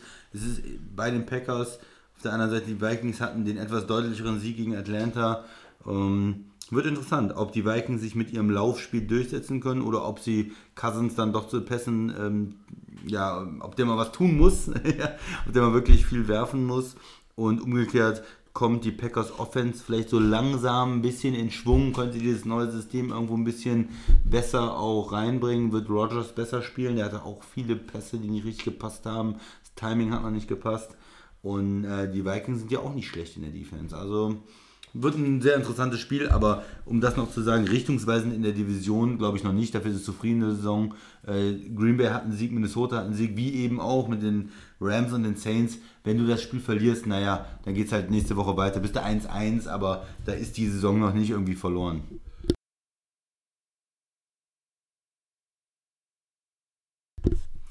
Ja, ähm, ich denke auch, richtungsweisend ist es jetzt noch nicht unbedingt. Für die Packers ist es natürlich auch nicht so leicht. Ne? Du hast Chicago und Minnesota, das sind wirklich zwei ganz, ganz schwere Verteidigungsreihen, die dir gegenüberstehen zum Start. Äh, umso mehr wert ist meiner Meinung nach der Sieg in Chicago, ne? weil ähm, das hätte jetzt auch nochmal eine ganz andere Form von Druck natürlich kreiert. Verlierst das Ding und verlierst zu Hause in Lembo gegen die Vikings, was im Rahmen des Möglichen ist, dann bist du 0-2. Aber auch hier, wie gesagt, du hast es erwähnt, die Ausgangslage für beide 1-0. Da passiert jetzt keinem irgendwie was Dramatisches, äh, wenn er da als Verlierer rausgeht. Und war das nicht letztes Jahr eins der beiden Spiele, war doch auch unentschieden zwischen den beiden, ne? Ja, toll. Möchtest du noch mal unentschieden sehen? Nee, ich habe für dieses Jahr jetzt schon wieder genug von den Unentschieden. Ich hoffe, wir sehen keins mehr. Ich weiß gar nicht, Ja. warum es in letzter Zeit so viele Unentschieden gibt. Also das jahrelang war das irgendwie total selten und jetzt, naja, egal. Gut. Eine haben wir noch. Ja, Redskins gegen Cowboys.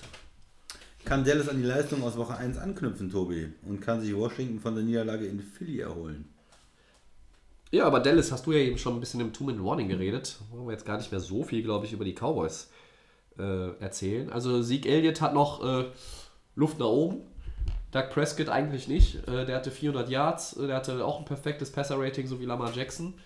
Äh, ja, man sollte ihn vielleicht doch bezahlen, Jerry Jones, aber das ist ja nun... Er hat ja gesagt, er kriegt das alles hin. Ja, wenn er wartet, es wird nur teurer, glaube ich. Umso länger er wartet, umso teurer wird Ja, natürlich wird es umso teurer, aber das ist halt immer das Ding. Ne? Ich glaube nicht, dass, dass Prescott 40 Millionen im Jahr wert ist. Also wenn wir, wenn wir gucken, wie, der, wie die schrittweise Steigerung ist, ist mir der Schritt dann einfach auch zu hoch. Ja. Ähm, aber Dallas war natürlich richtig gut. Ich glaube, dass die, dass die Dallas Defense, die Giants waren jetzt nicht unbedingt der mega Maßstab. Die Redskins sind meiner Meinung nach auch nicht der richtige Maßstab. Aber ganz pauschal, die Cowboys Defense ist richtig gut. Die Cowboys Defense wird meiner Meinung nach auch immer noch zu sehr unterschätzt. Die hat das Potenzial für eine Top 8, Top 7, Top 8 Defense in der NFL. Und ähm, die Cowboys sind in dem Spiel der klare Favorit. Äh, Washington sah in der ersten Halbzeit gegen Philly gut aus. Du hast Peterson gelobt für die Adjustments, äh, den Eagles Head Coach.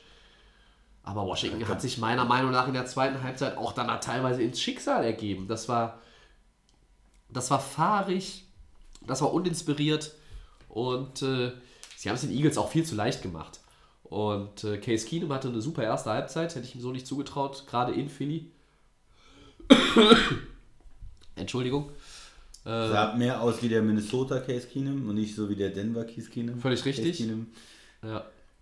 Ja, so wie Joe Flacco, äh, auch wie der Denver Joe Flacco aussah und nicht wie der Baltimore äh, also, ja, für die Redskins, ich weiß es nicht. Also, das wird eine harte Saison. Äh, für mich ist ja Gruden bei den Redskins der Kandidat für den äh, ersten, der gefeuert wird. Jetzt hat er Peterson irgendwie auf die Bank gesetzt, den quasi rausgenommen, obwohl er also war Healthy Scratch im Ja. ersten Spiel. Jetzt ist Darius Geis schon wieder verletzt, jetzt bringt er Peterson zurück. Also es wird auch so eine Art Eiertanz da mit den Running Backs vollzogen. Ich sehe Washingtons Saison äh, eigentlich schon äh, so Richtung Süden wandern, weil sie werden das Spiel gegen Dallas verlieren. Bin ich mir ziemlich sicher und dann sind sie 0-2. Ja. Ich glaube, das ist auch eher ein Spiel, wo man klar einen Favoriten hat. Äh, Die Cowboys haben die Favoritenrolle und ähm, die dürfen die Redskins nicht unterschätzen, was vielleicht viele in der ersten Halbzeit ein bisschen gemacht haben. Das ist ein ernstzunehmendes Team, aber wenn die konzentriert spielen, wenn die Offense konzentriert spielt, dann müssen die Cowboys das eigentlich gewinnen. Und wenn du ja, 10, 6, 11, 5 werden willst, wenn du deine Division gewinnen willst, wenn du mit Philly mithalten willst als Cowboys, dann muss das ein Sieg sein. Wa- Was, hast du irgendeinen Anhaltspunkt, dass die Redskins da eine ernsthafte Chance haben? Nein, eigentlich nicht. Nein. Da bringt doch das Heimspiel nicht so viel, Ich, ne? Ja, ich glaube nicht so wirklich an Washington. Ich glaube auch nicht, dass Heimspiel, dass die Fans wirklich begeistert sind. Du was, begeistert dich Case Keenum? Nein, du wirst Nein. eigentlich Haskins irgendwann mal sehen, Ja. einen Rookie Quarterback. Und das wird erst passieren, wenn sie äh, schon Ein paar Spiele deutlich, verloren haben. Ja, genau. Ja. Die Defense ist nicht so schlecht, aber es ist auch nicht so, dass du da irgendwie überragend bist. Und wenn Dallas, äh, wie gesagt, bei, bei dem Spiel gegen New York hat mir ja auch gefallen, dass sie nie, nicht irgendwie sich verunsichern haben lassen. New York hat ja am Anfang ganz gut mitgespielt, aber Dallas hat einfach einen Stiefel runtergespielt, dominiert, immer weiter, immer weiter, immer mehr Punkte mit der Offense gemacht. Die Giants konnten nicht mehr mithalten und dann haben sie da das Ganze gewonnen. Und ein ähnliches Spiel könnte man dann auch wieder gegen Washington sehen ne, wo sie einfach ähm, sich durchdrücken, ihr Talent durchdrücken und sich nicht verunsichern lassen, auch wenn die Washington vielleicht da im ersten, zweiten Quarter mithält, wie bei den Eagles. Ich mache mir da eigentlich relativ wenig Sorgen, dass die Cowboys das Spiel verlieren. Ja. Also, Redskins-Fans, ich hätte euch so ein bisschen, eurem Team so ein bisschen Credit gegeben, wenn ihr dieses Ding gewonnen hättet bei den Eagles, aber die zweite Halbzeit da, boah, also Adjustments bei den Eagles hin oder her, aber was Washington da auch gespielt hat in Viertel 3 und Viertel 4, ne. Das war nix. Gut, sind wir bei den Four Downs. Ja, gut, soll ich anfangen? Gerne. Ich freue mich schon. Wichtige Verletzung. Äh, Jaguars Quarterback Nick Foles fällt mit einem Schlüsselbeinbruch aus. Der Super Bowl MVP, ehemalige Super Bowl MVP Nick Foles. Deine Reaktion, Tobi? Ja, ich bin überhaupt nicht überrascht, dass das passiert. Ich habe ja immer gesagt, der spielt keine 16 Spiele. Und das jetzt schon klar macht er nicht. Also ist Nee. beim Touchdown-Pass äh, das linke Schlüsselbein gebrochen. Ist, glaube ich, sogar schon operiert. äh, Ist auf der IR gelandet, aber mit der Option eligible for return in Week 11. Das heißt, er könnte in ja, Woche 11, ich glaube, da spielen sie gegen die Coles, könnte er zurückkehren. Ähm, egal wie die Jaguars dann stehen, ich glaube, wenn das vertretbar ist medizinisch, wird er dann nochmal zurückkommen, weil sie sich den noch angucken wollen und müssen. Haben ja auch viel Kohle bezahlt. Ja. Ähm, äh, wie heißt er? Gardner Minshew, der The Second oder, oder was? Der hat eine gute Performance sogar gemacht dann gegen die Chiefs. Ja, Rookie Quarterback. Die Chiefs jetzt nicht unbedingt eine Defense, äh, die viel Angst und Schrecken verbreitet. Also da habe ich jetzt im Vergleich zu 2018 auch noch keine Verbesserung gesehen, aber das steht auf einem anderen Blatt Papier. Ähm, ja, für Jacksonville ist natürlich der Ausfall von Nick Foles eine Katastrophe. Äh, bezahlst ihm viel Geld, ja, hast einen Quarterback, der natürlich irgendwie auch viel bessere Reputation hat als Blake Bortles früher und wer, wer weiß, wer sonst noch. Ja, macht die Saison jetzt eigentlich schon eher so zu einer Art steht unter einem schlechten Stern. Ja, und es war so schade, weil er hat genau das gemacht, was man eigentlich äh, immer brauchte in Jacksonville. Die waren im Rückstand schon und er der Pass Rush kommt und er steht in der Pocket und sagt, ja komm, äh, ich äh, kassiere den Hit und wirft den Pass und perfekter Touchdown. Also war ein richtig guter Wurf von Nick Foles. Und man denkt, ja, ja Jacksonville ist im Spiel und, und sie sind knapp dran an den Chiefs. Klar, sie sind im Rückstand, ein schweres Spiel gegen Kansas City, aber sie sind da und da ist endlich der Mann, der die Offense auch, wenn die Defense mal ein bisschen Probleme hat, ähm, zu Punkten führen kann. Und dann ist er natürlich verletzt in ja, fällt aus und, und dann äh, verlieren sie das Spiel gegen Kansas City und man hat schon ein bisschen das Gefühl, die Saison geht äh, den Bach runter. Ja. Meine Hab für Josh Dobbs getradet von Pittsburgh, aber das ist jetzt auch nicht so der. tut mir leid für, für Jacksonville, aber das macht die Saison natürlich nochmal schwerer und wird wahrscheinlich mit den Playoffs dann schwierig. So ist es. Zweites Down. Die Chiefs müssen länger auf Wide Receiver Tyreek Hill verzichten. Äh, wie schwer wiegt dieser Ausfall, Christian? ich sag mal, mittelschwer. Auf der einen Seite ist es ein äh, wichtiger Receiver für Kansas City, auf der anderen Seite haben sie noch mehr Talent. Sie haben eine Menge Talent in der Offense ähm, und, und können das auch ein bisschen verteilen. Äh, ja, äh, man hat sich mehr erschreckt, als ähm, Mahomes da äh, mal ins Zelt musste äh, mit einer Knöchelverletzung. Wenn der Quarterback ausfällt, ist es noch was anderes. Wenn der Receiver ein bisschen ausfällt, ähm, ist das noch machbar. Ich würde sagen, mittel.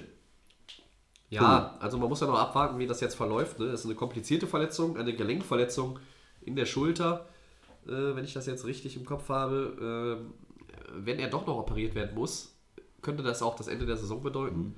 Schlecht für mein Fantasy-Team. Ich habe ihn ja gedraftet. Äh, Tja. tut mir schon ein bisschen weh. Äh, der Ausfall, ja, ist natürlich anders, als jetzt der Quarterback ausfällt.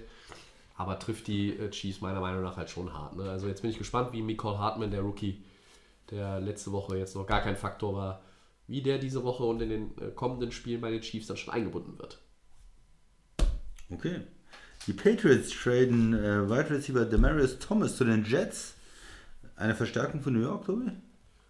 Uff, Jein. Also ähm, man hat ja jetzt auch heute gehört, warum, äh, was dahinter steckt. Quincy Inunwa fällt aus, äh, out for season mit einer Neck-Injury. Ähm, deshalb mussten die Jets, Jets nochmal reagieren, reagieren. ja. Demarius Thomas kommt auf einer schweren Verletzung, hat jetzt bei den Patriots keinen Platz mehr gehabt, ist so ein Antonio Brown-Opfer.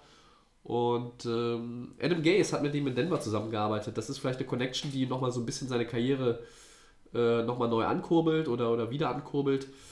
Äh, bei den Jets kann er jetzt eigentlich auch nur äh, positiv auffallen. Äh, ich fand Jameson Crowder ganz gut. Äh, der hatte viele Receptions, aber ganz, ganz viele halt nur für, für wenig Yards.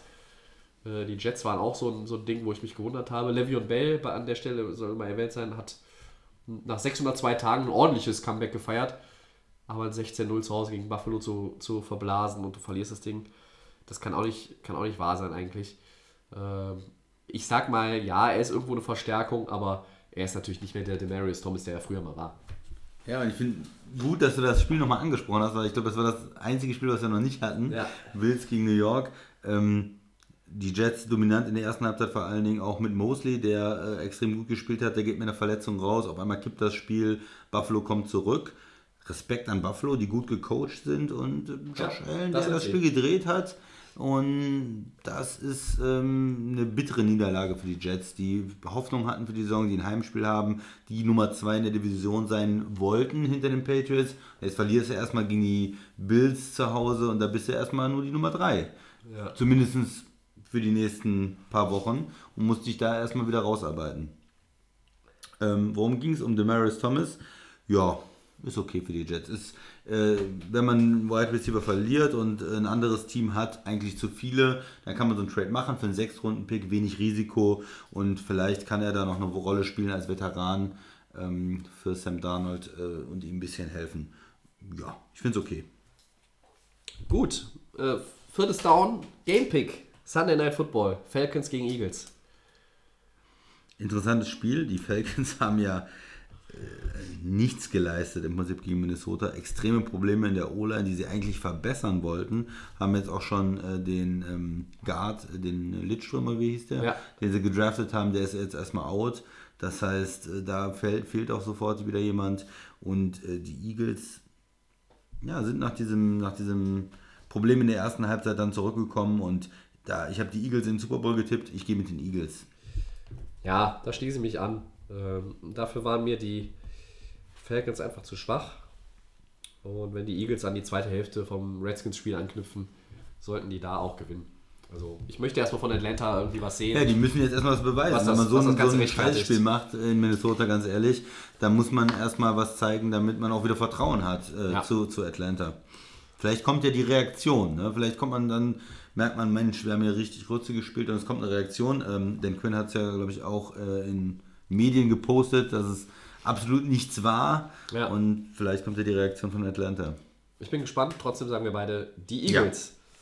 Ja, und damit sind wir am Ende von Episode 91. Äh, Ich persönlich hoffe an der Stelle erstmal, dass äh, man jetzt äh, es nicht ganz unangenehm war, mein Röcheln zwischendurch wahrzunehmen. Ähm, Wir werden nächste Woche aller Voraussicht nach äh, auch erst am Mittwoch aufnehmen. Äh, aus äh, Champions League technischen Gründen. Ähm, Den kostenlosen Podcast, das kennt ihr, den gibt es immer bei Soundcloud, bei iTunes. Ich muss mal nachgucken, ob die überhaupt noch hochgeladen werden. Wird iTunes nicht aufgegeben von Apple? Ja. Aber ich gucke nochmal nach, sonst müssen wir die, die Abmoderation mal ändern. Und bei den Kollegen von, The Fan FM. so ist es. Ähm, wir weisen heute jetzt das erste Mal explizit auf etwas hin, was sich angesichts von 91 Episoden von Delay of Game unweigerlich nähert. Das ist nämlich die dreistellige Zahl. Die 100. Folge, Tobi. Die hundertste Folge. Und wir kündigen heute mal dazu an, wie soll man das formulieren? Es wird etwas Besonderes geben zur 100. Folge von Die Layoff Game, etwas, was wir bisher noch nicht gemacht haben. Und äh, wo man quasi, ja, äh, dem Ganzen auch mal ohne Mikrofon beiwohnen kann. So, das soll mal als erster Hinweis äh, genügen. Mehr dazu gibt es nächste und übernächste Woche und in den Wochen darauf. Ähm, die 100. Episode wird aufgenommen, wenn alles glatt läuft, am Dienstag, den 12. November. So viel sei schon mal verraten. Ich bedanke mich für diese Woche beim Christian. Sehr gerne.